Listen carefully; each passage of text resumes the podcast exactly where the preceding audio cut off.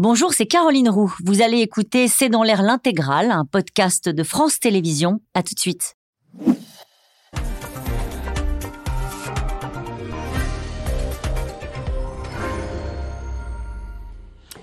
Bonsoir à toutes et à tous. Nous attendons vos questions SMS, Internet et réseaux sociaux pour alimenter notre discussion. C'est le chiffre qui a enflammé le débat politique. 19 milliards d'euros de bénéfices nets, en record historique pour Total, en pleine mobilisation contre la réforme des retraites. Le sujet est éruptif et relance la question de la taxation des super profits. Le partage de la valeur s'impose partout dans le monde, y compris au pays du libéralisme. Cette nuit, Joe Biden a dénoncé les profits, je cite, scandaleux des groupes et propose une taxe minimale sur les milliardaires. Certains pays européens, d'ailleurs, ont franchi le pas. En France, le gouvernement refuse toute augmentation d'impôts et pousse davantage les grands groupes à mettre en place notamment des ristournes à la pompe. Total, les milliards et la polémique, c'est le titre de cette émission. Avec nous pour en parler ce soir, Christophe Barbier. Vous êtes éditorialiste politique, conseiller de la rédaction de Franc-Tireur. Dominique Seux, vous êtes directeur délégué de la rédaction des Échos. Je signale votre édito sur la désindustrialisation qui continue ses ravages. Thomas Porcher est avec nous ce soir. Vous êtes économiste, auteur de Mon dictionnaire d'économie aux éditions Fayard. Enfin, Nathalie Moret, vous êtes journaliste politique pour le groupe de presse EBRA. Bonsoir à tous les quatre. Bonsoir. Merci de participer à ce C'est dans l'air en direct. Je me tourne vers vous, Dominique Seux. 19 milliards d'euros de bénéfices nets. C'est dû au génie de Patrick Pouyanné? Non. Non, non, c'est ce qu'on appelle. Le patron de Total C'est ce qu'on appelle un effet d'aubaine. Euh, c'est la grande différence d'ailleurs avec les euh, résultats des d'autres grandes entreprises qu'on a eues cette semaine. Hein. BNP Paribas, 10 milliards d'euros. LVMH, euh, 14 milliards d'euros. là, on peut se dire, ils ont fait des efforts, ils ont bien bossé, etc. Là, sur Total Energy, il n'y a aucun doute que c'est la flambée des cours, euh, et donc liée en partie à la guerre en Ukraine, pas seulement d'ailleurs. Hein. et, euh, donc on ne peut pas dire c'est le génie de l'entreprise. Si cette entreprise est manifestement bien gérée et fait son, son, son job. Mais, et donc c'est pour ça que la question se pose d'ailleurs, de faut-il rétrocéder une partie en France ou ailleurs de ces bénéfices. Jusqu'à ce qu'ils disent, eux, euh, le groupe Total, sur, le, sur ces résultats-là. Ils appuient sur la, la filière GNL, du, du gaz liquéfié, euh, c'est ça, en disant on a fait aussi les bons investissements, ils le justifient comme ça. Alors absolument, c'est-à-dire qu'il euh, il y a quelque chose qui s'est passé, c'est-à-dire qu'avec la guerre en Ukraine, l'Europe a failli, la France notamment, a failli se trouver privée d'énergie. Le, gazole, le, le, mazout pour, le, pour, pour les chaudières et l'essence évidemment et ces entreprises, que ce soit Total Energy ou Engie, dans le cas euh, français, ont réussi quelque chose d'assez spectaculaire. On réussi ce qu'on appelle à ressourcer, à trouver d'autres sources d'approvisionnement. Donc de ce côté-là, on peut dire ils ont fait le bon travail. Donc bravo. Mais la hausse des cours euh, qui euh, est mondiale, évidemment, a rempli leur caisse. Alors on aura évidemment ce débat, cette discussion, mais euh, les, Total Energy tire son pétrole euh, d'Angola, du Nigeria et de Norvège principalement pour le gaz. Et euh, c'est vrai que c'est dans ces pays-là que la production et les profits ont été faits. On précise que c'est le deuxième producteur mondial derrière le groupe euh, Shell. Euh, pourquoi ça ne passe pas, Christophe Barbier? Pourquoi ce pas des résultats qui sont annoncés dans l'indifférence générale, euh, comme souvent? Pourquoi cette fois-ci, précisément, on sent bien que ça s'est d'ailleurs transformé en débat politique, on va beaucoup en parler ce soir, ça a une résonance à l'étranger, puisque ce sont des débats aussi qui traversent des pays, je le disais, comme les États-Unis. Pourquoi en France, ça coince? Pourquoi Patrick Pouyanné, à 8 h ce matin, il a été obligé de se justifier. Pour deux raisons, une faible et une forte. La première raison, et qui n'est pas justifiée, c'est de penser que Total a fait ses profits grâce à la guerre. C'est les fameux profiteurs de guerre. Total n'a rien fait pour déclencher cette guerre et même ils ont dû fermer des activités. Ça leur a coûté cette guerre. Donc évacuons cela. En revanche, il y a un autre procès qui est fait et qu'on peut comprendre vu la situation sociale. Nous avons eu des émissions sur des boulangers qui étaient au bout du rouleau parce qu'ils n'avaient plus à payer leur facture de gaz. Nous avons tous les jours, toutes les semaines, des émissions sur l'inflation qui met les Français, la plupart des Français, dans un certain nombre de difficultés. Et voilà une euh, société qui, elle, de cette situation, tire profit, tire des profits exceptionnels. Donc à ce moment-là, l'émoi est justifié dans l'attente d'une réponse. Mm. Parce que les profits, si leur origine n'est pas douteuse, et on l'a expliqué, c'est Ouais. le marché, c'est comme ça, c'est leur usage qui doit être surveillé. Que faire de ces profits? Selon la réponse de Total, le corps social et politique pourra dire ah ben voilà une entreprise civique ou bien voilà une entreprise cupide. Il y a des investisseurs, donc il y a des dividendes à, à servir, il y a des investissements à faire où, combien et dans quelle direction stratégique pour l'entreprise, et il y a des salariés, salariés actionnaires parfois, salariés seulement, puis enfin il y a les clients, il y a les consommateurs. Il faut que tout le monde s'y retrouve et l'impression que Total fasse profiter tout le monde de ce gain exceptionnel, un peu comme un gagnant au loto bah, invite sa famille généralement au restaurant ou en vacances. Et il en fait davantage profiter ses salariés, Alors les les salariés, actionnaires bien sûr. Je, les oui. salariés, il y a le jeu des primes, il y a des salariés actionnaires, et même beaucoup Ouais. chez Total, donc très bien si l'entreprise leur rapporte des dividendes, mais attention, il y a un système de capitalisme financier particulier dans le monde, Total n'échappe pas à cela. Est-ce que Total peut nous expliquer clairement en quoi sa politique de distribution de dividendes, de rachat d'actions, d'investissement de rachat d'actions est justifiée stratégiquement? Total doit penser dans deux ans, dans cinq ans, dans 20 ans. Et doit penser évidemment à la sortie des hydrocarbures, mais doit penser aussi, aussi à, à l'entreprise sociale, à l'objet social de l'entreprise qu'elle est. Thomas Porcher, avec ce- ce- cette expression qui revient et qui est toujours contestée, les super profits. Alors Patrick Pouyanné dit je ne sais pas ce que c'est que les super profits, puis il dit après je comprends que nos super profits fâchent l'opinion publique. Euh, super profit, pas super profit. Profit imprévu. On peut parler plutôt de profit imprévu. Parce que quand même, la- enfin, les profits ont augmenté, de plus, les bénéfices ont augmenté de, de 28%. hein. Donc c'est pas mal quand même, mais c'était pas prévu. Euh, pourquoi ça a augmenté? Parce qu'il y a un événement géopolitique majeur qui a fait augmenter les prix du pétrole et du gaz. La Russie étant un des premiers producteurs de, de pétrole, hein, 10 millions de barils par jour, mais aussi un des, un des premiers producteurs de gaz, les, les- les prix ont augmenté et Total a eu cet effet d'aubaine effectivement qui a fait euh, euh, grimper ses bénéfices. Après la question, c'est est-ce qu'on ne doit pas justement, comme on condamne, nous condamnons la guerre euh, en Ukraine, est-ce qu'on ne doit pas prélever justement une part de ces profits imprévus? Les États-Unis, dans les années 70, quand il y a eu les chocs pétroliers, ils se sont dit voilà, nous condamnons le fait que l'OPEP provoque un, un choc pétrolier, donc nous allons taxer les super profits de nos compagnies euh, qui profitent de ce choc pétrolier. Je veux dire, la question, elle est légitime. Elle, elle peut se poser également, surtout qu'on est dans un contexte où il y a eu l'affaire de- des, des factures de Total Énergie sur les artisans, euh, qui, qui est quand même importante, hein, euh, où les, les factures ont fortement augmenté. Et puis après, il y a la question euh, comment on va inciter Total à un moment à faire en sorte qu'elle réinvestisse pas entièrement ce- cet argent euh, dans, dans le, dans le pétrole? Parce que comme ça gagne énormément C'est d'argent. sujet, ouais. Ben oui, c'est un sujet qui est important. Surtout, je veux dire, l'Agence internationale de l'énergie, l'année dernière, a fait une préconisation. Elle a dit il ne faut plus investir dans des projets pétroliers. C'est-à-dire que nous avons des réserves prouvées qui existent, qui sont accessibles. Euh, on ne pourra en consommer à peu près qu'un tiers. Il faut laisser deux tiers sous terre. C'est ce que disait aussi l'Agence internationale de l'énergie il y a- il y a dix ans. À, à quoi ça sert d'aller investir dans des nouveaux projets qui nous donneront du pétrole dans dix ans Euh, Est-ce que c'est possible? Non, c'est pas possible si on prend en compte la contrainte climatique. Donc il y a toutes ces questions qui sont autour de Total et qui peuvent créer euh, un ras-le-bol de, de- de- de la part des artisans, mais aussi de la part de la société civile qui se dit il faut un moment qu'il y ait un, euh, une vision de long terme sur cette entreprise. Et alors, quand on est à la place des grands patrons, de grands groupes français, parce qu'on peut se dire ce sont des fleurons français qui, euh, euh, qui sont visibles du monde entier, il y a euh, cette phrase de, toujours de Patrick Poyanné qui dit Dans ce pays, les profits et la réussite ont, ont du mal à être acceptés. Est-ce qu'on est dans, dans ce, dans ce sujet-là aussi, à votre avis, euh, euh, Nathalie Moret? Oui, c'est vrai qu'on a du mal à, s'enthousiasmer qu'une entreprise française fasse 19 milliards euh, d'euros de bénéfices, alors que dans d'autres pays, ça, paraîtrait plus naturel. Mais c'est pas vraiment là le souci. Le souci, c'est que si Patrick Pouyanné a décidé de communiquer juste au moment où ces 19 milliards étaient annoncés, c'est qu'il sait que ça va poser un problème politique. Euh, on n'est quand même pas dans n'importe quelle euh, situation. On est dans une situation où euh, le gouvernement est en train de demander aux Français de travailler deux ans de plus. On est dans une situation où euh, les Français payent quasiment 2 euros pour faire le plein de leur voiture. Euh, je vous rappelle qu'il y a quand même énormément de Français qui sont à 20 euros près. Euh, donc c'est quand même très compliqué.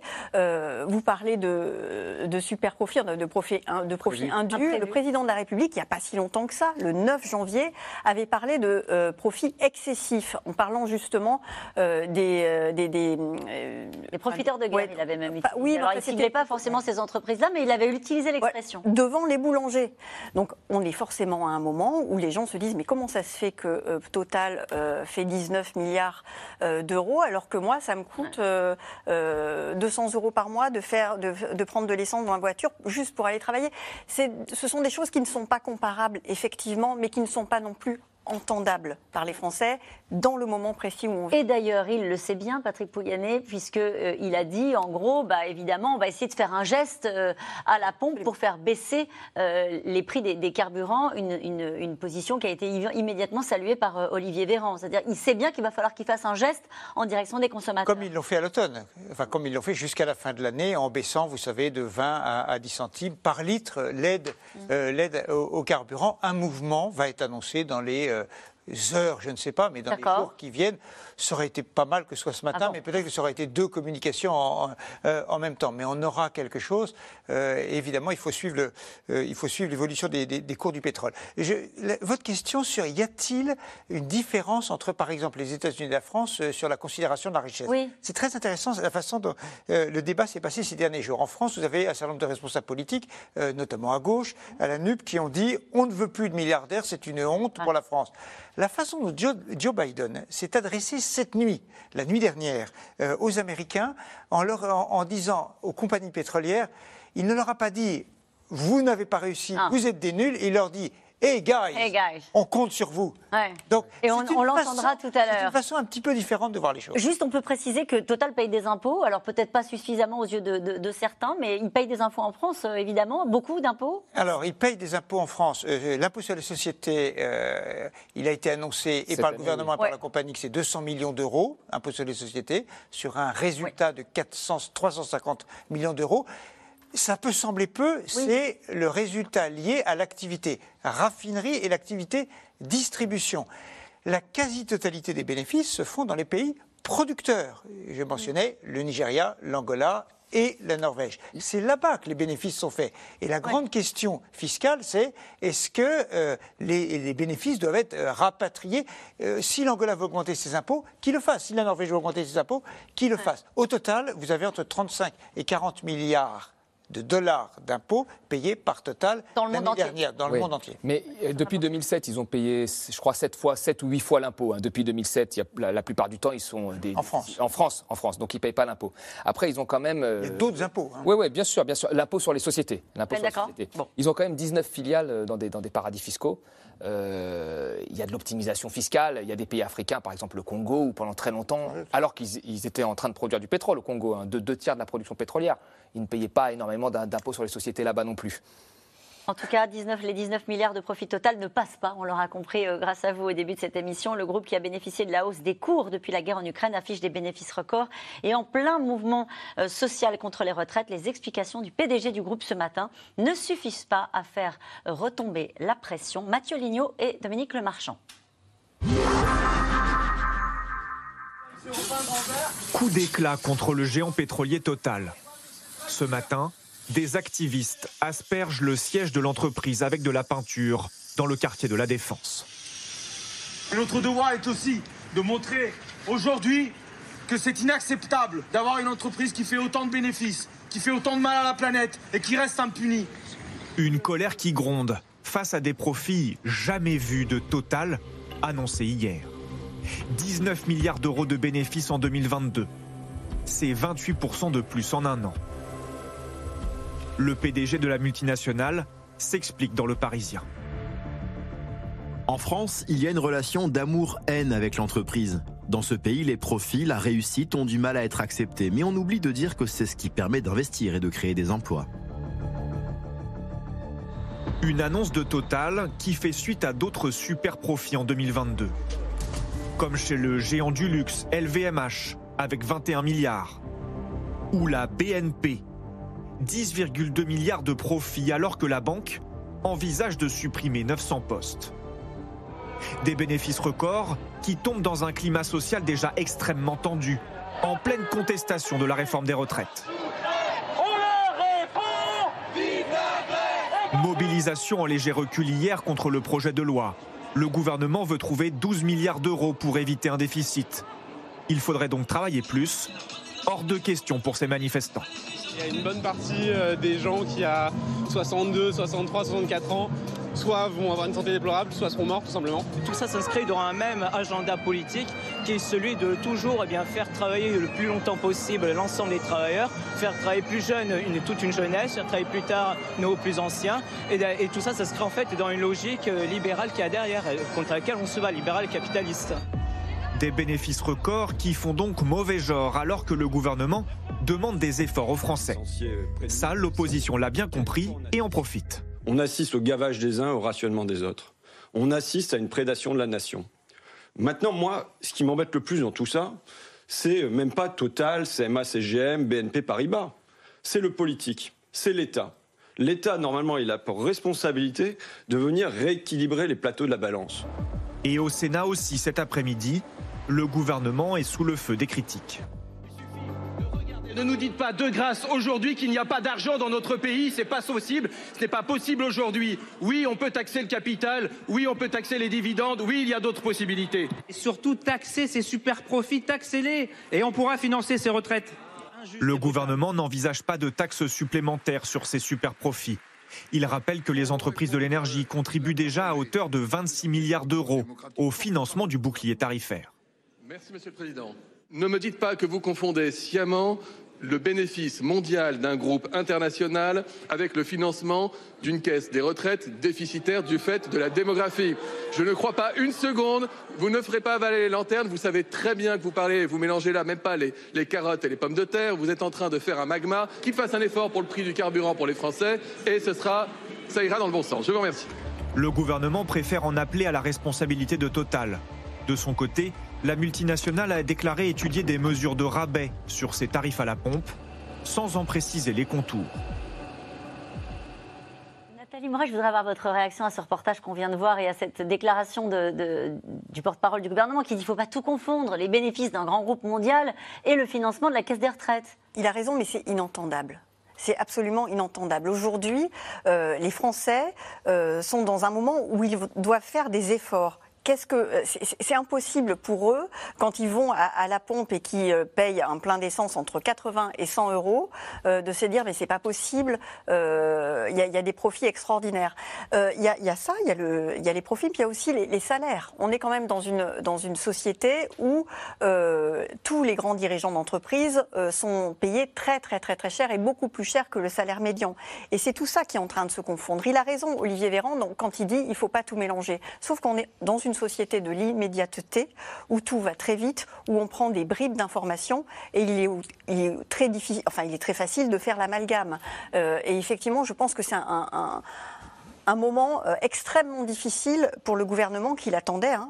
le gouvernement redoutait cette semaine où tous les jours on a euh, des résultats du CAC 40, je, parle sous votre contrôle, euh, parce qu'effectivement au moment où on demande à des gens qui sont payés 2000 euros, c'est à peu près le salaire médian en France, vous allez en plus payer plus, enfin vous allez en plus travailler deux ans de plus, c'est quand même un moment politiquement. Et voir les factures d'énergie flamber Alors ça c'est cerise sur le gâteau. Cette question de Yves dans le Jura, Macron demande des sacrifices aux Français, mais les demande-t-il tous non, euh, d'emblée, il est évident que les Français ont la perception de réformes injustes. On demande de travailler plus à des gens qui ont commencé tôt, alors que ceux qui se sont mis euh, à travailler plus tard parce qu'ils ont fait des études, ils savent de toute façon qu'ils vont dépasser les 64 ans. Donc cette réforme leur est indolore. Euh, on a par les, efforts demandés aux, aux, Français par le gouvernement, l'impression que ce sont toujours les mêmes, parce que la crise économique tombe toujours sur les mêmes. Donc il y a ce sentiment d'injustice. Après, ce n'est pas les sacrifices qu'il faut mettre en avant, c'est les efforts. Nous devons tous faire des efforts pour redresser le pays, relancer le pays, le, remonter au rang qui, qui estime être le sien. Les efforts, ils doivent être demandés à Total, qui doit maintenant faire des efforts, il a de quoi les financer, et puis aussi aux Français pour le système social. Prendre tous les bénéfices de Total cette année, donc on est à 20 milliards. C'est quoi? C'est une année et demie de déficit des retraites en 2027 mmh, ouais, ça. Oui, ah, Il faudrait que Total fasse des super profits chaque année pendant une vingtaine d'années hein, et qu'on leur prenne tout à chaque fois pour qu'on se dise qu'il n'y a plus de problème de retraite. Ça, c'est les choux et les carottes. Et là-dessus, Olivier Véran a raison. Mais le ressenti des Français, mm. c'est qu'en effet, les choux et les carottes, ça se compare. Parce que eux, quand ils vont prendre de l'argent à la pompe, ils font deux bénéficiaires, Total et l'État, avec les taxes. D'un côté, l'État leur dit, bah, les, retraites, il faudra travailler plus longtemps. Et de l'autre côté, Total a des bénéfices. Donc, les choux et les carottes, ça s'explique. Et puis, euh, ça se mijote aussi. Et on a vu que François Ruffin mijotait, euh, pour le coup, et en fait des, des slogans politiques assez euh, efficaces dans un moment de tension Bien sûr, avec, avec à la fois les, les excès de langage de la France insoumise, ceux qui se gavent. C'était un- un- une antienne du- du- de la campagne présidentielle de Jean-Luc Mélenchon. Il était allé dans le Nord notamment faire un meeting qui avait beaucoup tourné sur les réseaux sociaux. Le problème, c'est ceux qui se gavent. Qu'est-ce que ça veut dire se gaver? Euh, se goinfrer, c'est un, vocabulaire qui veut d'abord jeter euh, l'opprobre sur des gens. euh, les C'est ce que dit Jean-Luc Mélenchon. Voilà. hein. Nous avons dans notre pays la pire des offenses, le premier milliardaire du monde. Voilà. Il parlait de Bernard Arnault. Et non, non, c'est bien d'avoir des milliardaires, des sociétés prospères, pourvu que ces gens, ces sociétés investissent, créent de l'emploi, développent. Euh, LVMH, c'est pas la guerre en Russie qui leur a fait gagner de l'argent. C'est bien un marché, c'est la reprise après la Covid. Enfin, il y a- d'autres phénomènes. Donc là où il faut être exigeant, c'est de se dire tiens, que va faire LVMH de cet argent? Combien d'emplois créés en France? Ça, c'est l'essentiel, c'est le devoir de toute entreprise qui porte l'image de la France. Et puis, quelle ristourne pour les consommateurs éventuels? Chez LVMH, les consommateurs ont les moyens de payer le prix, mais surtout pour les salariés. Mais justement, chez LVMH, ils avaient anticipé votre, euh, votre argument, puisqu'ils ont tout de suite communiqué en disant on crée des emplois, et nous avons créé plus de 15 000 emplois euh, en France cette année. Pourvu que ça dure. C'est c'est- ce, que dit, euh, ce que disait Bernard Arnault au moment de la présentation des résultats. Euh, de votre côté, euh, euh, Dominique, Ce, ça a du sens de rapprocher ces deux actualités, parce qu'on se dit ces chiffres-là, ça va envoyer du monde dans la rue samedi. quoi. Euh, Est-ce que, est -ce que ça, ces deux actualités-là s'entrechoquent euh, avec, avec une forme de... On ne peut pas à la fois dire qu'on veut un régime par répartition, c'est-à-dire euh, qui reste euh, presque d'ailleurs géré par les- euh, par l'État et les partenaires sociaux, et par ailleurs aller chercher des recettes un peu partout. On, on vit un peu en France avec l'idée qu'il y a sans cesse de l'argent caché sous le tapis, et qu'il suffit d'aller soulever le tapis et on va trouver. Alors pour certains, ce sont les riches, pour d'autres, ce sont les étrangers. On connaît bien cette musique-là. Qu'il y ait une question euh, de recettes pour l'État, pas liée aux retraites, mais qu'il faille demander à Total Énergie un effort, à Total un effort supplémentaire sur l'impôt sur les sociétés, ça peut être, c'est audible, c'est audible parce que l'État a financé le bouclier tarifaire pour protéger les Français de la hausse des cours qui a enrichi Total. Donc il y a quelque chose récupérer. logique. Il y a quelque chose d'assez logique. Encore faut-il, encore faut-il trouver les moyens de ne pas mettre en péril une entreprise et ses investissements. Parce que qui est capable aujourd'hui de financer la transition énergétique? L'État n'a plus d'argent. Une entreprise comme Total a des sommes fantastiques. Il faut lui demander, il faut exiger, il faut que les actionnaires mettent la pression sur la direction pour que l'énergie, les énergies renouvelables soient davantage Vous dites ça n'a rien à voir. Euh, quand vous entendez euh, le rapport de l'Oxfam qui a été beaucoup commenté, un taxé de les 42 milliardaires français à hauteur de 2% permettrait de récolter 12 milliards d'euros précisément, euh, ce qu'il faut à peu près pour financer euh, le- le- les retraites. Oui, ce, ce- ce- Absolument. Donc comment réagissez-vous à ce genre de, de- de- de propos et est-ce que ça a du sens dans le débat public? Je serais étonnée. Alors chacun, chacun peut évidemment avoir son avis. Oui. Qu'il faille peut-être et sans doute dans les années qui viennent augmenter la fiscalité sur les revenus du capital ou sur les plus-values liées au capital. C'est très pas la même probable. chose que- C'est pas la même chose que taxer le Le ca- ouais, patrimoine. Il me semble qu'en France, on a quand même eu l'expérience de l'ISF et de la désindustrialisation française, avec un lien assez évident entre les deux, pour qu'on soit prudent, en tout cas que la France ne se lance pas en tête. Quand les États-Unis, on en parlera de Joe Biden, Mm. Ouais. Joe Biden a, a- a évoqué des choses, mais quand les États-Unis auront fait quelque chose, on en reparlera. La France, à mon avis, prendrait de gros risques à se lancer seule dans cette affaire. Et toujours le, le PDG de Total qui dit euh, ce matin dans le Parisien, euh, si c'est le cas, il parlait, on lui pose la question sur l'augmentation des cotisations patronales en disant bah, est-ce qu'il ne faudrait pas quand même demander un effort aux patrons pour financer euh, les retraites, aux entreprises pour financer les retraites? Il dit si c'est le cas, il y aura moins de jobs, on investira ailleurs. globalement, il faut quand même faire un petit peu attention. Enfin, la, la vraie question, là, et qui, qui crée ces tensions dans la société, c'est cette question de la justice sociale. Il y a eu un, un tas de réformes qui ont été faites sur l'assurance chômage, là sur les retraites, où on nous dit qu'il faut faire des économies parce qu'il y a cette dette. Je me souviens de l'altercation qu'il y avait eu entre le président de la République et cette aide-soignante au CHU de Rouen, où lui avait dit il n'y a pas d'argent magique, il faut qu'on rembourse la dette. C'était avant le Covid, sur les hôpitaux. Et de l'autre côté, vous avez des entreprises qui ont eu la baisse de l'impôt sur les sociétés, qui est passé de 33 à 25% euh, qui ont eu le CICE, euh, qui ont eu un tas, euh, la baisse des impôts de production, euh, avec des effets qu'on nous a promis qui n'ont pas été vérifiés ou qui ont été en tous les cas en dessous de- des, des- des promesses de départ. Euh, vous avez le 440, les 40 premières entreprises françaises, qui ont en moyenne 36 filiales dans des paradis fiscaux. Euh, aux îles Caïmans, aux Bermudes.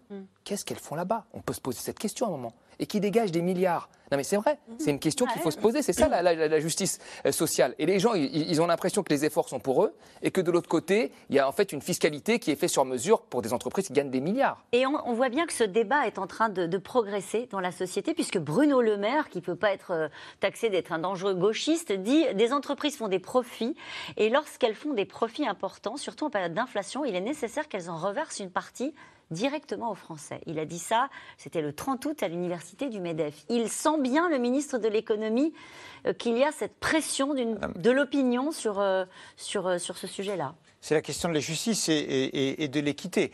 Est-ce qu'il faut mettre la pression sur les paradis fiscaux qu'évoque Thomas Porcher? C'est évident. Et donc, on a envie d'avoir plus d'indications de, la part de Bercy, du ministère des Finances, sur euh, ce qui existe réellement. Il y a des missions d'enquête parlementaire qui sont possibles, il y a euh, euh, des, des suivis, et on a envie d'avoir des informations. Néanmoins, quand même, pour répondre, il y a quand même eu un million, plus d'un million d'emplois qui ont été créés depuis 2012. C'est pas lié spécialement à Emmanuel Macron, mais François Hollande avec son CICE. Donc, il y a quand même des résultats à la baisse des impôts. En tout cas, c'est ce que euh, on regarde dans, Ouais. dans les chiffres.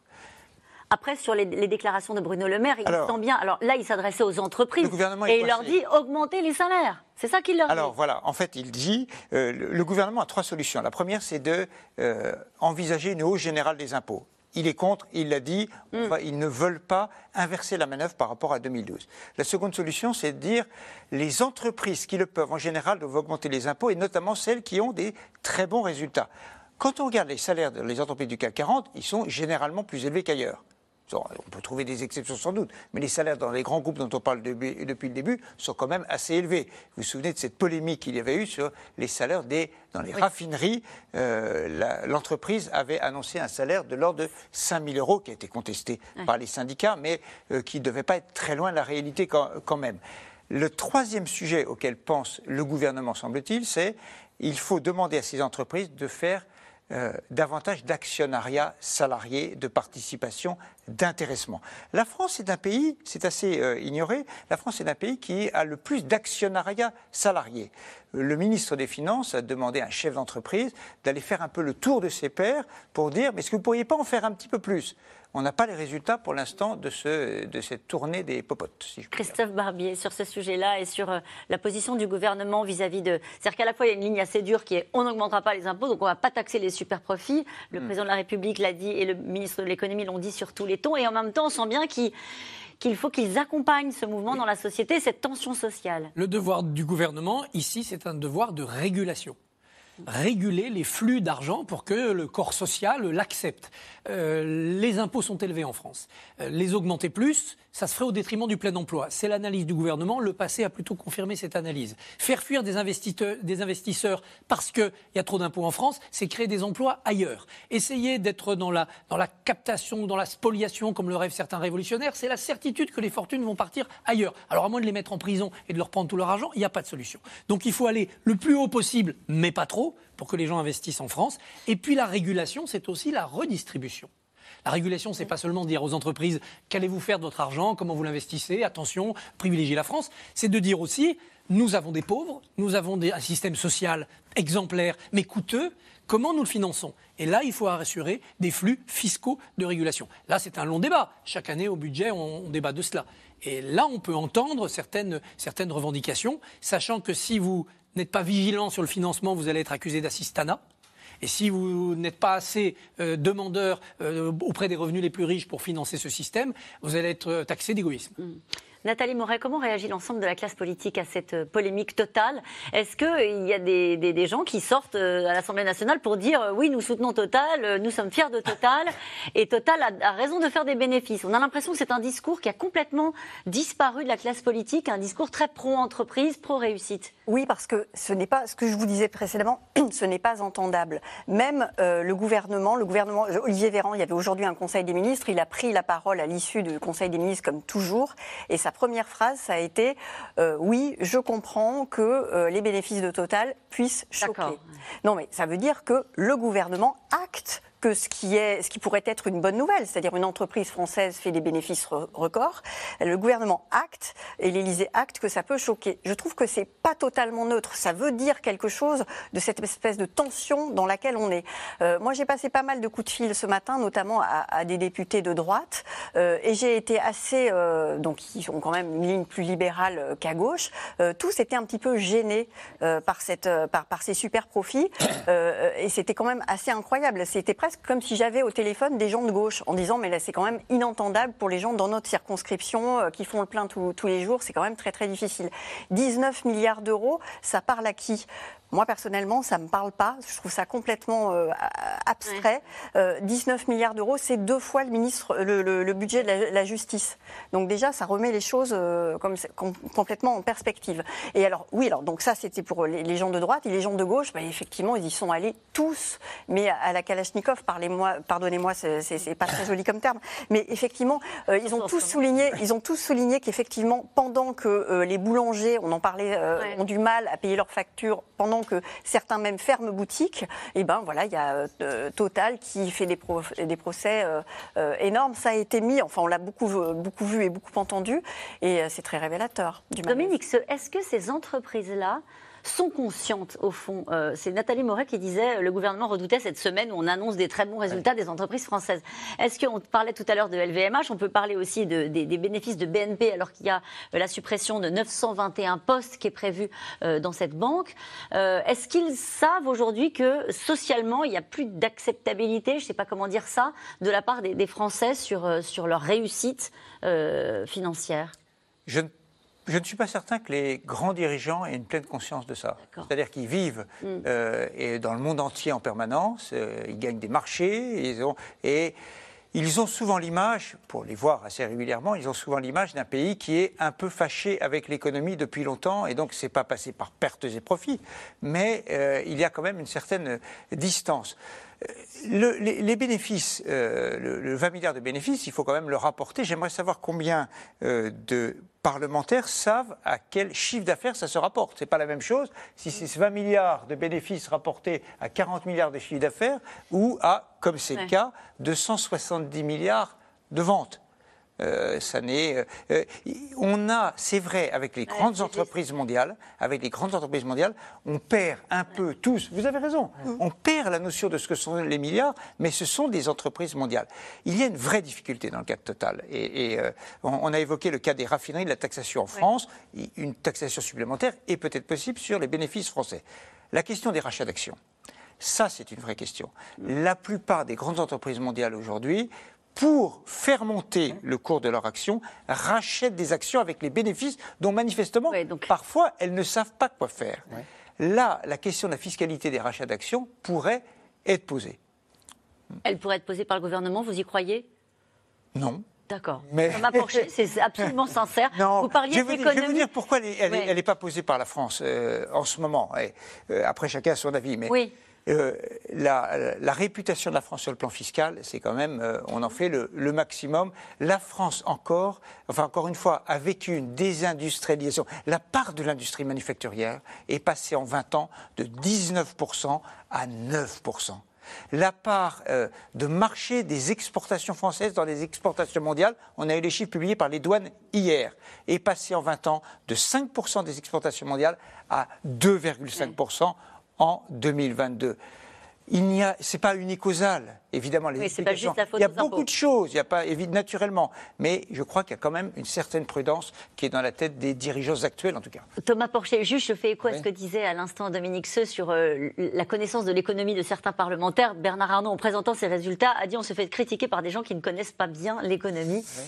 Voilà, visiblement, il, portait le, le, même, le L'entreprise de Bernard Arnault n'a rien à voir avec ce qui se passe avec Total. L'entreprise de Bernard Arnault, on peut poser la question de la taxation, des, des, des, des profits un peu plus élevés, ou de la question peut-être des paradis fiscaux euh, dans les grandes entreprises, euh, ou de l'optimisation fiscale. Mais là, il n'y a pas un effet d'aubaine comme Total. Ça n'a absolument rien à voir. Là, il y a juste, euh, il bénéficie de la relance, de, l'économie, du luxe, etc. Là, Total, c'est autre chose. Après Total, il y a aussi la question, et on l'a vu dans le reportage de ces jeunes qui ont lancé de la peinture des Amis de la Terre, c'est la question de qu'est-ce qu'on va faire de ce mm. profit-là ce bénéfice-là. Et là, on a un, cas d'école, c'est-à-dire qu'en 2008, c'était les derniers euh, super profits qu'avaient fait ces grandes entreprises. Euh, je me souviens que les cinq majors, dont Total avait dépassé les 20 milliards de, dollars, hein, Total avait fait 14 milliards euh, d'euros de, bénéfices. Et, qu'est-ce, qui a été fait de ces, bénéfices? Alors, il y a une partie qui a été aux actionnaires, hein, la majorité, les deux tiers, 30%, 30 a été aux, aux investissements, 10% aux salariés. Les investissements ont été dans quoi? Majoritairement dans l'exploration euh, et la, production de, pétrole. C'est ça aussi, à votre avis, qui est reproché Bien sûr. Les, gaz, les, pétroles de schiste et les sables bitumineux, euh, qui sont des pétroles non conventionnels plutôt polluants.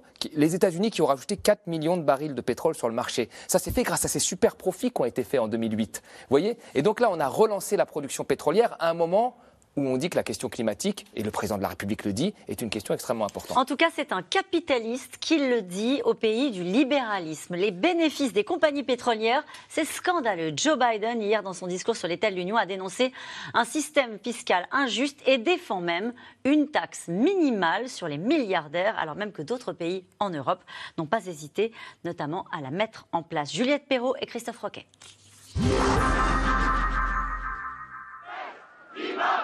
Au milieu des manifestants à Davos, il passerait presque inaperçu. Phil White est venu de Londres avec sa pancarte Taxer les riches. Sauf que le riche ici, c'est lui. Je suis membre des millionnaires patriotes du Royaume-Uni, un groupe de personnes fortunées qui pensent que nous devrions réduire les niveaux de richesse et que les gouvernements devraient imposer des taxes sur la richesse afin de réduire les inégalités et d'avoir une société plus juste. Un multimillionnaire, contestataire, l'un des 200 signataires d'une lettre adressée aux dirigeants mondiaux réunis à Davos, avec ce message très clair.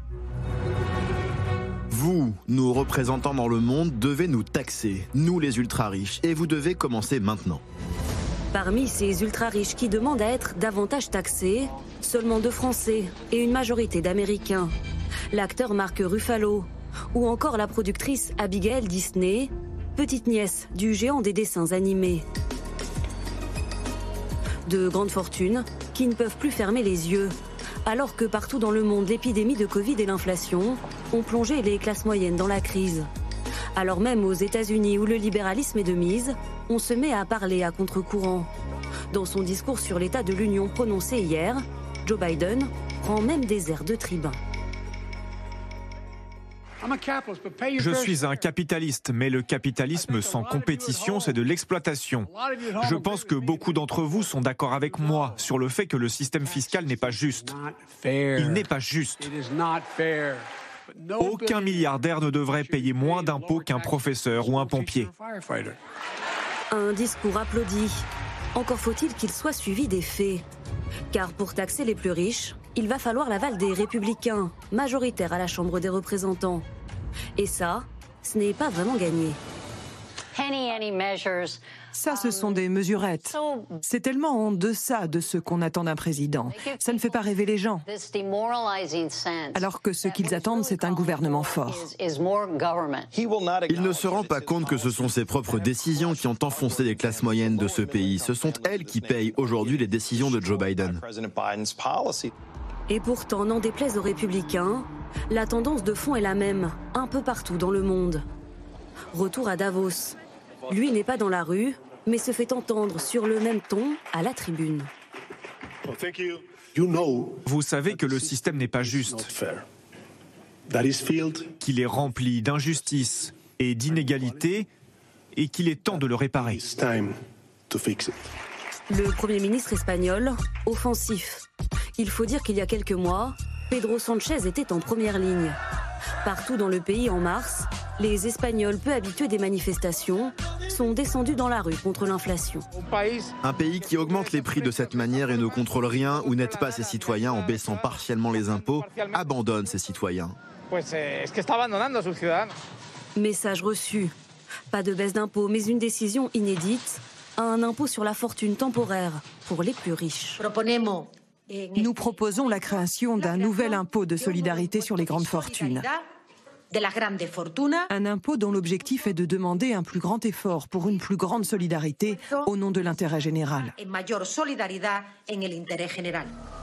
Des mesures prises par des gouvernements de gauche, mais aussi plus surprenant, de droite. Au Royaume-Uni, terminer les cadeaux fiscaux pour les grandes fortunes dont il était question à l'automne dernier. Le ministre des Finances conservateur annonce à demi-mot qu'il va falloir ici aussi demander plus d'efforts aux plus aisés. Nous demanderons à tout le monde des sacrifices. Mais dans une société équitable, comme nous le sommes au Royaume-Uni, nous devons reconnaître qu'il n'y a pas grand-chose que l'on puisse demander aux personnes aux revenus les plus bas. Cela se reflètera donc dans les décisions que je prendrai. Taxer davantage ceux qui peuvent encore payer. Une mesure bien loin des promesses habituelles de la droite anglaise, qui, ici comme ailleurs, est mise au défi de répondre à la demande de plus de justice sociale dans son pays. Et cette question de Régis en Côte d'Or, n'est-ce pas l'Europe qui manque d'ambition dans le domaine de la fiscalité? C'est intéressant cette question après le reportage qu'on vient de voir. L'Europe n'est pas d'accord. Il y a des paradis fiscaux dans l'Europe, le Luxembourg, même s'ils ont bougé beaucoup, une partie des, des Pays-Bas, voilà. Et puis l'Autriche aussi a des conditions favorables parce qu'ils veulent les investisseurs, ils veulent les emplois. Et puis l'Europe n'est pas d'accord pour avoir toujours plus d'impôts, pour toujours plus de système social. Et dites aux Français, dites à la France, réformez vos dépenses sociales, faites des économies et vous pourrez baisser vos impôts. Pourquoi l'ajustement de l'Europe se ferait sur le système français, sur le modèle français. Donc si on commence à négocier au niveau européen, euh, on va être bousculé un peu. Mais il n'y a pas une contribution de solidarité européenne sur les Exactement. profits Néanmoins, quand il s'agit de s'attaquer aux GAFA, comme on l'a vu il y a quelques mois avec cette contribution sur les super profits, en tout cas sur, sur ces entreprises, quand il s'agit de s'adresser à des multinationales, l'Europe est le bon niveau. Et là, je pense qu'il peut y avoir un accord au niveau européen pour, euh, parce que chacun a des super profiteurs dans, dans son pays, pour qu'on arrive à une plus juste taxation à de plus justes contributions dans ces années exceptionnelles de ces entreprises. Vous dites ça, Christophe Barbier, mais vous avez l'air d'en douter non, de la capacité de l'Europe à le faire. L'Europe a emprunté après la Covid, l'Europe a dit attention, nous financerons des investissements verts. Donc quand l'Europe veut avoir une politique bien orientée, elle peut l'avoir. Donc si elle se met d'accord pour dire ben, euh, ces, pétroliers qui continuent à chercher des, des, sables bitumineux parce que le profit est plus rapide, on va leur dire non, non, c'est fini. Maintenant, vous nous préparez l'avenir. Vous intégrez le sauvetage de la planète à vos stratégies. Ça sera peut-être difficile pendant un temps sur les cours boursiers, mais à long terme, vous gagnerez. L'Europe doit pouvoir le faire. Euh, Thomas Porcher, juste le, fait qu'on voit le président des États-Unis euh, qui disent euh, il va falloir changer de braquet, il faut taxer les milliardaires et même s'il leur dit hey guys, il leur dit en fait malgré tout aux grands pétroliers il va falloir taxer les profits. Est-ce que ça c'est un, une bascule à vos yeux, le fait que ce soit, ça vienne aussi des États-Unis ou est-ce que c'est de l'électoralisme? Non, c'est un changement depuis le tournant des années 80. Mais dans la tradition américaine, Roosevelt avait taxé les, les, hauts revenus, donc c'est voilà, c'est juste une rupture avec le tournant des années 80 avec Reagan où on a baissé la fiscalité euh, sur les très riches. Ce qui est important de, de, rappeler, c'est qu'aux États-Unis, des grands entrepreneurs euh, ont réussi à gagner des fortunes grâce à des investissements qui ont été publics. Il y a, l'exemple de Steve Jobs hein, et de l'iPhone. Euh, L'iPhone, bon bah Internet, c'est de l'investissement public la reconnaissance vocale, c'est de l'investissement public. Et c'est ça qui a fait que l'iPhone est un smartphone. Elon Musk a reçu pratiquement 5 milliards dans ses, sociétés, SpaceX, euh, Tesla et euh, Solar, Solar City, de subventions directes, indirectes, de prêts garantis, etc. Donc l'État, en amont de la chaîne d'innovation, il investit, il prend des risques. Donc une fois que les entrepreneurs réussissent, c'est normal de discuter à un moment d'une taxation. Après, je voulais revenir sur l'Europe. Sur l'Europe, il y a une concurrence fiscale. Et dans le marché unique, il y a les mouvements des capitaux qui sont autorisés. Donc les capitaux vont là où la fiscalité est la plus faible. Et on a eu un cas, le cas d'Apple quand même, en Irlande, qui payait un impôt sur les sociétés de 0,005% en Irlande ce qui est, je veux dire, la pression fiscale largement en dessous de n'importe quelle boulangerie, n'importe quel euh, magasin en France ou, ailleurs, tout en profitant de 500 millions de consommateurs assez fortunés, les Européens, pour acheter des téléphones. Et là, il y a quand même aussi un problème, pareil, de, justice fiscale, même entre entreprises, entre petites, moyennes et très grandes entreprises qui, par des mécanismes d'optimisation, peuvent échapper à l'impôt. Mais ça va durer parce qu'en Europe, il faut l'unanimité pour changer les règles fiscales. C'est en route. C'est en route quand même. C'est en route. Un accord euh, conclu sous l'égide de l'OCDE à l'initiative des Européens, a mis en place une taxation de 15% minimale des bénéfices, évidemment pour corriger notamment l'Irlande ou le Luxembourg. C'est l'Europe qui a été l'initiative. Et Joe Biden qui a fait un très beau discours effectivement la nuit dernière, on attend que les États-Unis le ratifient pour l'instant, ça n'est pas ratifié. On attend que les États-Unis. Et euh, Joe Biden a fait beaucoup de discours en ce sens-là depuis qu'il a été élu. Pour l'instant, on n'a pas vu. Alors, il peut le faire d'autant plus facilement qu'il euh, n'a pas de majorité pour le faire. Donc, il peut toujours en parler. Oui. Et puis, si on avait un petit peu, un, un peu d'ironie à, à, manifester, euh, Joe Biden, me semble-t-il, a été un, un sénateur, ex-sénateur du Delaware, qui est Ouais. le paradis fiscal des États-Unis. Ouais. Euh, il ne me semble pas que jusqu'à maintenant, on ait dupe, beaucoup. totalement. Non, il y a un tournant, il n'y a aucun doute, au niveau mondial, et évidemment avec des besoins qui sont dans tous les domaines, la santé, etc., il y aura des contributions des plus aisés. La question, c'est que l'Europe ne soit pas seule à partir en avant et que les États-Unis passent effectivement à l'acte, parce que sinon, on le voit bien sur ce qui se passe sur l'industrie. Quand euh, les États-Unis annoncent des grands plans de soutien aux énergies renouvelables, les entreprises du monde entier se précipitent aux États-Unis. Mais quand on les voit- Européens ne doivent pas être les dindons de la farce. Quand on voit dans le reportage que d'autres pays européens ont pris le pari de, de taxer les super profits, on a vu même le. Alors, plus un pays européen, mais dans la zone Europe, on va dire, la Grande-Bretagne, mais plus, plus en Europe, la Grèce, euh, euh, l'Espagne a décidé de taxer les super profits. On voit bien qu'en Europe aussi, il y, a cette, il y a cette volonté de bouger. Euh, la France ne le fait pas parce que le Alors, niveau fiscal est, est- est davantage élevé? Alors, le- l'Europe l'a fait déjà sur la taxation des rentes inframarginales, pardonnez-moi le, ter- le- le terme, à hauteur de 20 à 30 milliards d'euros sur l'ensemble de l'Europe pour les énergéticiens. Et Total et Engie sont contributeurs. D'accord. Alors, c'est vrai qu'on ne le regarde pas beaucoup, mais euh, c'est- déjà fait.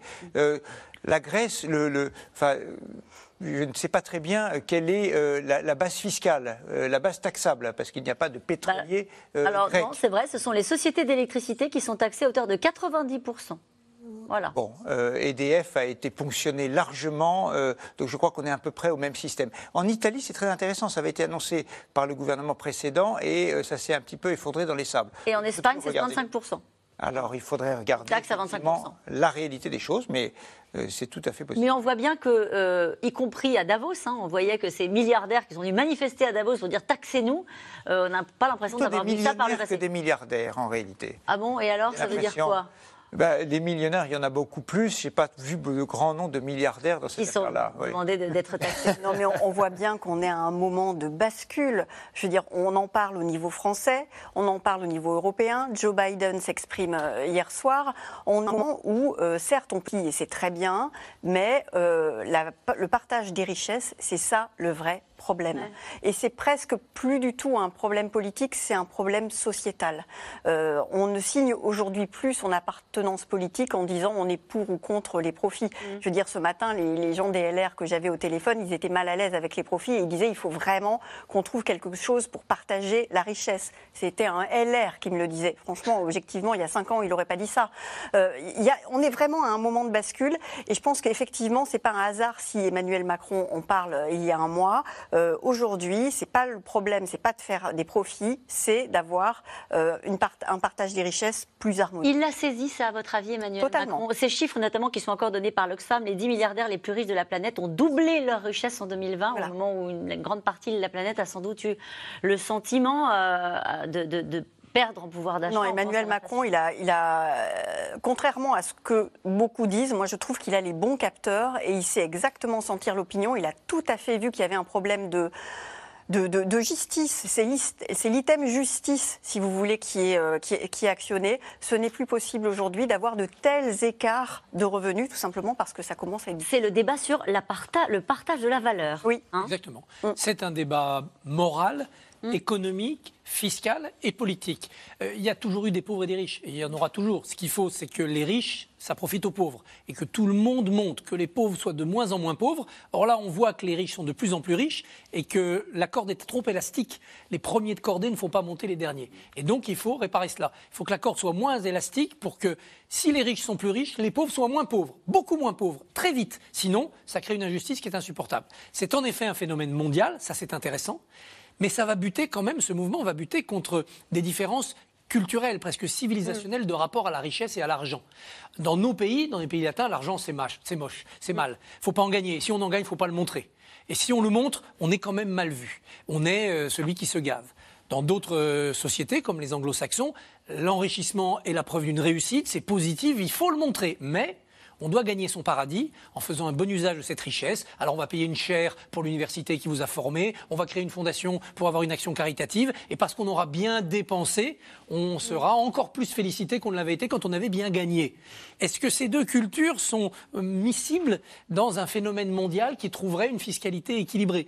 C'est pas sûr. Mais en tout cas, après la mondialisation de l'économie et du marché, qu'on a vu dans les 50 dernières années, on voit qu'il y a une mondialisation de la redistribution, de la justice, de la fiscalité, qui est un appel des peuples. Il faut peut-être créer une ONU de la fiscalité. en tout cas, Joseph Stiglitz, qui est quand même un prix Nobel d'économie, il propose lui de taxer les plus riches à 70% pour réduire les inégalités avec un taux d'imposition mondial c'est un rêveur sympathique euh, et intéressant, mais euh, nous, achetons tous ce genre de déclaration. Mais une fois qu'on a dit ça, euh, ça existait dans les années 30 et jusqu'aux années 80 aux États-Unis avec une taxation très élevée des revenus qui est montée jusqu'à 91 mmh. en réalité, le système était tellement complexe que ça touchait, je crois, une seule personne. Ah donc c'était parce qu'il faut regarder à la fois les taux, que tout le monde a en tête, mais surtout les tranches, les seuils des tranches. Et ça, c'est beaucoup plus intéressant.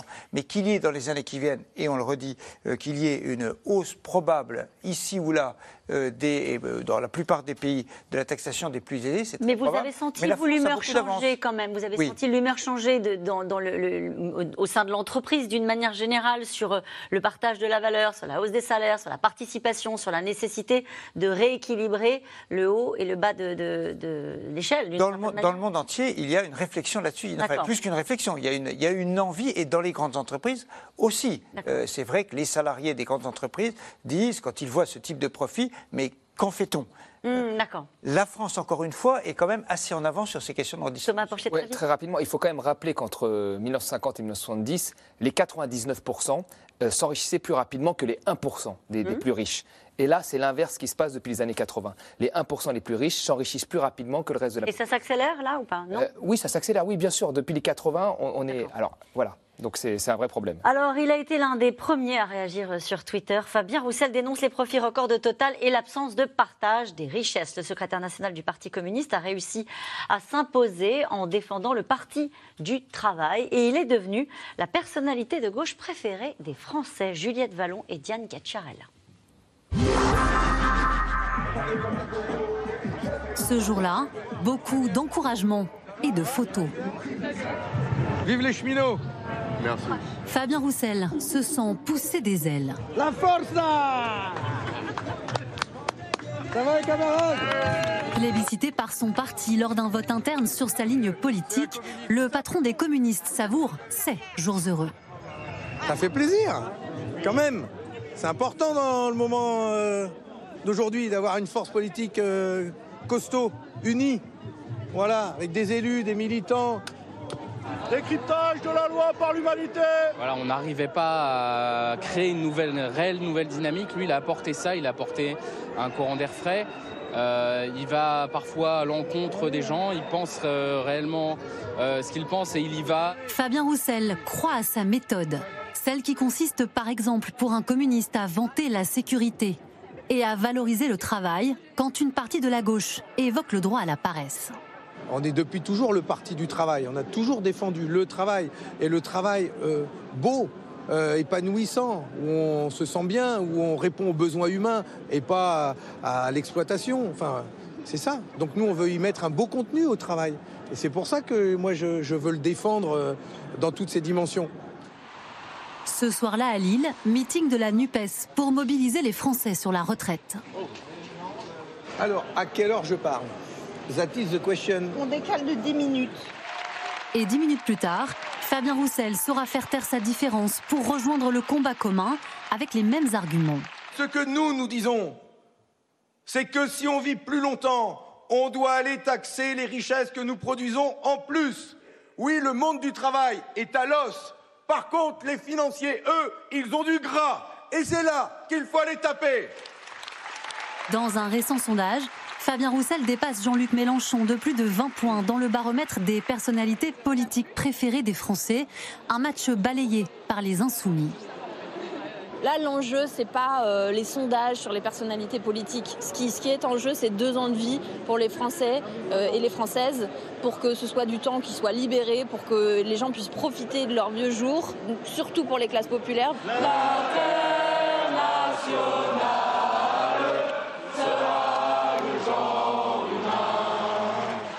Quand Fabien Roussel n'est pas en meeting ou en manif, il est ici, à 200 km de Paris, dans sa circonscription du Nord. Madame Doyen. Allez, ça va? Ça va, merci. Chaque vendredi, le député reçoit des habitants dans l'ancien bassin minier où il réside toujours. Ah bah oui, je vois qu'il y a un papier comme quoi Mais, aller dans euh, un logement insalubre. Ah ben, il y a tout, regardez.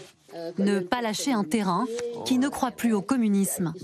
Ici, plus de 65% des habitants ont voté Marine Le Pen au second tour de la présidentielle. Ils ont été dégoûtés parce que bah, on, on vous promet beaucoup de choses et ça bouge pas. Donc les gens en ont un ras-le-bol, euh, que ce soit des trafics, n'importe quoi. euh, Je veux dire, euh, au bout d'un moment, on, est, on, est- on les écoute pas. Donc eux, bah, ils se disent je vais voter Marine Le Pen, ça ira mieux. Son programme économique ne tient pas. Voilà, moi je veux, je parle de ça avec euh, les salariés, avec les habitants d'ici. Et je veux leur montrer que si on peut construire une France qui respecte tout le monde, l'argent existe, les richesses existent, on va les mettre au service d'une société humaine. Ramener des électeurs du Rassemblement national dans son camp, un défi pour Fabien Roussel, qui n'a récolté que 2,28% des voix à la dernière élection présidentielle. Juste un mot, Christophe Babi, sur ce reportage. On, on vous disiez dans- pendant le reportage, tout est dit parce que disait cette femme. Tout est dit. Fabien Roussel a réussi deux exploits. Faire réexister euh, médiatiquement, charismatiquement, si j'ose dire, le Parti communiste. Depuis Robert Rue, ça n'était plus arrivé. Marie-Georges Buffet, Pierre Laurent ne passaient pas la barre charismatique. Formidable réussite personnelle. Et il plaît. Il a réussi à remettre des combats du Parti communiste au cœur des préoccupations des Français et du discours politique. Son combat pour le travail, sa position sur le nucléaire, sa défense de la viande et du barbecue, sa défense de la chasse. Les catégories populaires se sentent aidées dans leur vécu. Alors qu'une autre gauche, comme la gauche LFI ou la gauche verte, a semblé tourner le dos à ces valeurs populaires pour aller vers d'autres combats sociétaux plus wokistes, pour dire, pour dire vite. Euh, y compris d'ailleurs le rapport à l'immigration, qui fâche cette frange prolétaire chez Jean-Luc Mélenchon et qui, chez euh, Fabien Roussel, parfois la rassure. Mais il a loupé le chantier principal. On a entendu l'international, c'est magnifique comme chanson. Ça dit du passé, faisons table rase. A-t-il fait table rase du passé Ont-ils fait table rase Il du reste passé communiste Ce parti s'appelle toujours communisme. Le communisme a sans doute été une belle idée, un bel idéal. Ça s'est transformé en tragédie meurtrière euh, dans la réalité. De Marx à la chute du mur de Berlin, à Gorbatchev, ça a existé le, communiste, le communisme. C'est fini. Donc on aime le personnage, on aime ses propos, voire ses idées, et il fait 2,28 à la présidentielle. Aujourd'hui, un jeune, vous lui dites communisme, c'est qui? C'est la Corée du Nord? C'est euh, les restes de Cuba? C'est. Lénine? C'est Staline? Ouais, le Venezuela. Venezuela? Ils n'ont pas envie. Donc Fabien Roussel a tout réussi sauf l'essentiel. Cette question, allez, est-il impossible de différencier la finance utile à la création d'entreprises de la finance casino qui permet des revenus anormaux? Alors, je ne sais pas très bien ce qu'est la finance casino, mais euh, tous Que les vous aviez jours... raconté tout à l'heure, le rachat d'actions, par exemple. Voilà, exactement. Tous les jours, des banques financent, enfin, les banques françaises ou internationales financent des projets de transition énergétique Mm. des entreprises. Vous avez euh, BPI, la Banque publique d'investissement, qui est une création absolument remarquable, qui finance depuis des années discrètement euh, des entreprises pour les aider dans leurs projets. La finance casino, c'est euh, la finance, vous avez raison, par exemple, des rachats d'ac- d'actions qu'on a du mal à comprendre, si ce n'est pour rehausser les cours, qui en vérité n'en ont pas tellement besoin, parce que la bourse est, est quand même assez bonne depuis quelques années. Thomas Porcher Oui, le, le- le problème, c'est qu'aujourd'hui, vous gagnez plus facilement de l'argent en allant sur les marchés financiers. Enfin, les, les- les- les- les- les croi- les- les croi- la croissance est beaucoup plus élevée que dans l'économie réelle. Donc, quand vous avez beaucoup d'argent, vous avez plus tendance justement à faire des montages financiers, des rachats d'actions, etc., que d'aller investir dans l'économie réelle. Mm. Donc, il y a cette dichotomie qui est toujours là. Voilà. Un mot peut-être pour revenir avec vous sur euh, Fabien Roussel. Euh, on a enjambé avec la question, mais euh, il a réussi à être plus populaire que Jean-Luc Mélenchon. Euh, pour l'instant, ça ne se traduit pas. Alors, on est loin de la présidentielle, mais euh, il En a fait- réussi son pari. En tout cas, ils ont les mêmes combats. On a vu qu'il avait été un des premiers à réagir sur la taxation des, euh, des profits. Lui ne stigmatise pas, alors dans, dans ce que j'ai entendu, mais peut-être que je me trompe, euh, les milliardaires comme l'a fait euh, Jean-Luc Mélenchon, qui dit en gros, ce sont les, les milliardaires qui, euh, qui font les pauvres. Je résume, on a la phrase qui va s'afficher. Oui, effectivement, il est, il est quand même assez différent de, de- de Jean-Luc Mélenchon parce qu'effectivement, il ne euh, stigmatise pas euh, les entités mais il stigmatise et il pointe le, problème du partage des richesses. Donc c'est assez différent. Euh, après, par rapport à Jean-Luc Mélenchon, ils ont beaucoup de différences politiques, ça on a déjà largement parlé ici, mais il est surtout beaucoup plus jeune. Il n'a pas fait trois présidentielles comme Jean-Luc Mélenchon. Il en a fait une et il a réussi à s'inscrire dans le paysage politique en simplement quelques semaines de campagne. Parce que je vous rappelle que la dernière présidentielle, c'était quand même très très court en termes de, de, campagne. Donc moi, je suis convaincue que c'est quelqu'un qui va euh, compter dans la réorganisation euh, de la gauche dans les deux ans qui viennent. Et c'est quelqu'un qui est en train de marquer des points. Et il est sur le terrain d'ailleurs. Il est sur le terrain. Et la phrase que je cherchais, celle de Jean-Luc Mélenchon, les riches sont responsables du malheur des pauvres. Oui. Bon, non, ce qui est responsable du malheur des pauvres, c'est le mauvais flux à organiser par la société politique entre des richesses créées, et tant mieux, et euh, de la pauvreté à, combattre. C'est ça les responsables. Mais Fabien Roussel a, euh, dire, une vertu aux yeux d'une partie des, Français, c'est qu'il valorise le travail, par exemple. Ce qui est plus compliqué à la France insoumise, puisqu'on a entendu parler du droit à la paresse. On en pense ce qu'on veut, mais manifestement, une partie des Français ne sont pas sur cette ligne-là. C'est au fond Georges Marchais sans l'URSS. Mais c'est un petit parfum de nostalgie, et je ne suis pas sûr, comme dit Christophe Barbier, qu'il euh, ne passe pas à côté d'essentiel, et surtout que ça fasse un projet. Moi, moi j'ai l'impression que politiquement parlant, en fait, il veut récupérer vraiment tous les bastions qui sont passés au Front National, mmh. mais qu'après, sur l'évolution de ce que les sensibilités à gauche, notamment chez les jeunes, là, il n'arrive pas à les récupérer autant que, que, Jean-Luc Mélenchon, qui lui a réussi à capitaliser sur les jeunes. Et que les Verts aussi, sur la et, et les Verts aussi. Et en étant pro-nucléaire, c'est très difficile de faire des alliances avec les Verts. Et nous revenons maintenant à vos questions. Une question de Prosper. Euh, ces super profits ne doivent rien à l'habileté de la gestion des managers, mais sont dus aux circonstances. N'est-ce pas là que se situe le scandale? Quel joli prénom pour bah oui. pour cette question. Est-ce qu'il a raison? C'est ce que vous disiez en début d'émission. Non, mais il y, a une différence, il y a une différence entre effectivement le secteur de l'énergie en ce moment, qui a, euh, qui, a connu dit, une, chance incroyable, et puis les autres grandes entreprises, euh, françaises ou internationales. Euh, quand vous êtes Stellantis, vous, vous ne forcez pas les gens, un revolver sur la tempe, à acheter votre voiture. Ils l'achètent ou ils ne l'achètent pas. Et ça, c'est la stratégie, pas seulement du patron, mais du dirigeant, de ses équipes et des salariés qui innovent, qui inventent, qui vendent, les commerciaux, etc. Mais on ne peut pas dire que les résultats d'une grande entreprise tombent du ciel comme ça. Il y a des entreprises qui, chaque année, font faillite parce que ça ne marche pas. Combien de belles entreprises, y compris françaises, ont disparu Péchinet, Souvenez-vous de Lafarge, souvenez-vous d'Alcatel, qui ont disparu parce qu'elles ne répondaient pas. André, euh, aujourd'hui. Euh, il y a quelques, jours.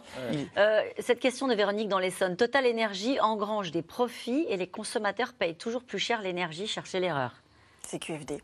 CQFD, c'est exactement le risque que pointait, euh, qu'on pointait tout à l'heure, c'est effectivement faire l'amalgame entre des super profits et les difficultés des gens qui sont sur le terrain et qui ont du mal à remplir, euh, euh, déjà à payer leurs factures et à remplir leur frigo. Mm. Donc oui, c'est, c'est un vrai problème. La question, c'est comment on leur rend cet argent français qu'on leur a pris. Alors il y, a une solution qui est proposée par Total, c'est donc de faire une ristourne. Mais c'est un peu une entourloupe quand même. Pourquoi bah, Si vous faites une ristourne, les gens vont se précipiter chez Total. Donc Total va accroître son, son chiffre d'affaires au détriment de ses concurrents. C'est bien joué de la part de Total.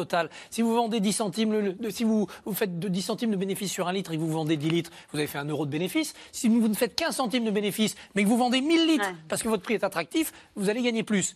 Donc il faut rendre aussi aux Français de manière plus intelligente en leur disant on va vous faire une planète propre parce que là on va investir maintenant dans la transition, on va créer des emplois en France, donc ça va faire de la croissance, et ça va faire des cotisations. Donc le système social, on va le cofinancer par nos investissements puisque vous ne nous avez pas taxés on va le financer par ricochet.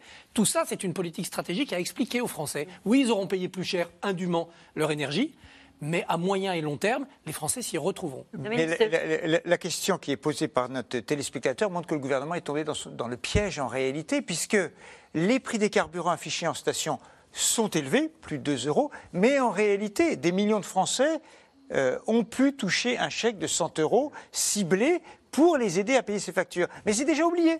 Ça y est, c'est oublié. C'est passé par pertes et profits.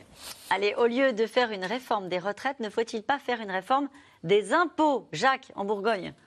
Une réforme des impôts. Il y, a une question, moi je pense, sur, les, sur, les, sur la, pression fiscale. Parce qu'aujourd'hui, la pression fiscale, elle porte plus finalement sur des petites entreprises que sur des grosses entreprises. Et là, il y a une vraie question euh, et qu'il faut aller fouiller, moi je pense, euh, au niveau même européen parce que ce n'est pas juste que des grandes entreprises aient une pression fiscale moins forte que des que Parce qu'il y a de l'évasion fiscale, de l'optimisation De l'optimisation fiscale. Aujourd'hui, même, vous êtes un, café du coin, vous pouvez être en face d'une grande chaîne euh, américaine qui fait des petits déjeuners et vous aurez une pression fiscale plus forte que cette grande chaîne américaine. Ce n'est pas juste. Et l'injustice fiscale nourrit en fait le, euh, le, manque, enfin, nourrit, euh, comment dire, la fidélité à, l'impôt, en fait. Si, si, si, si, s'il y a une injustice fiscale, vous refusez le consentement à l'impôt, en fait. C'est ça.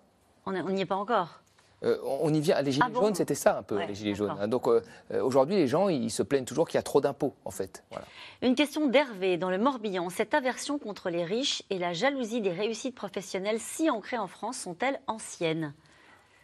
La réponse est oui. Oui. La réponse est oui. J'ai l'impression que c'est dans la culture très politique, au sens noble et avec ses à côté moins nobles.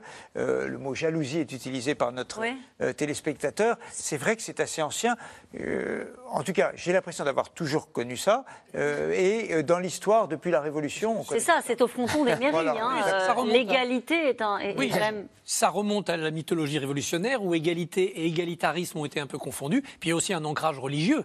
Il sera plus difficile à un riche d'entrer au paradis qu'à un chameau de passer par le chat d'une aiguille. Euh, c'est dans, l'évangile et ça a baigné évidemment la culture française depuis, depuis toujours. Mais c'est vrai qu'il y, a depuis cinq ans, le quoi qu'il en coûte a aussi nourri cette idée qu'il y avait quelque part de l'argent euh, à prendre assez facilement. Parce que depuis des années, depuis des décennies, on disait aux Français écoutez, il n'est pas possible, il faut serrer la vis. On ne le serrait pas beaucoup, mais enfin, on, peut serrer la, la vis. Et ils ont découvert qu'on pouvait dépenser 200 milliards d'euros pour le Covid et 100 milliards pour les boucliers tarifaires. Et les Français se disent, attendez, on comprend et là, très bien. on demande 12 pour les retraites, et on comprend ça marche très pas. bien.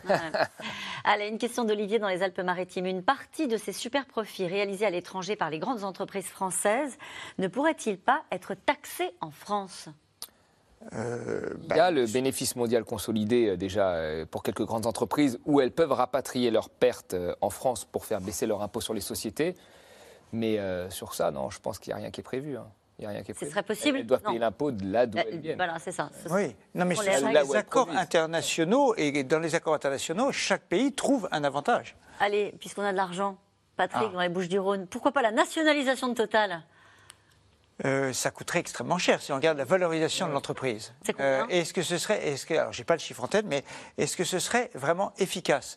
Euh, Quand on regarde les investissements de Total, à la fin de l'année 2023, ils auront investi, euh, ils auront un parc de 22 gigawatts d'énergie renouvelable. C'est la moitié, donc c'est considérable, du parc nucléaire en fonctionnement en France aujourd'hui seule entreprise totale a la moitié de la puissance nucléaire du parc français. Allez. Peu d'autres acteurs ont la capacité. Dernière question rapidement, Gérard, en Haute-Vienne. A-t-on vu les effets de la théorie du ruissellement défendue par Emmanuel Macron? Non, non, non, euh, parce que les, les, corps supérieurs et les classes intermédiaires qui devaient faire ruisseler n'ont pas joué leur rôle. Euh, Macron a rendu de l'argent aux plus riches, notamment avec ISF, IFI, pour qu'ils investissent, qu'ils créent de l'emploi, qu'ils redistribuent. Ils n'ont pas joué le jeu complètement. Merci à vous tous. On se retrouve demain dès 17h30 et je vous rappelle que vous pouvez nous quand vous le souhaitez en replay et en podcast. C'est gratuit. Belle soirée.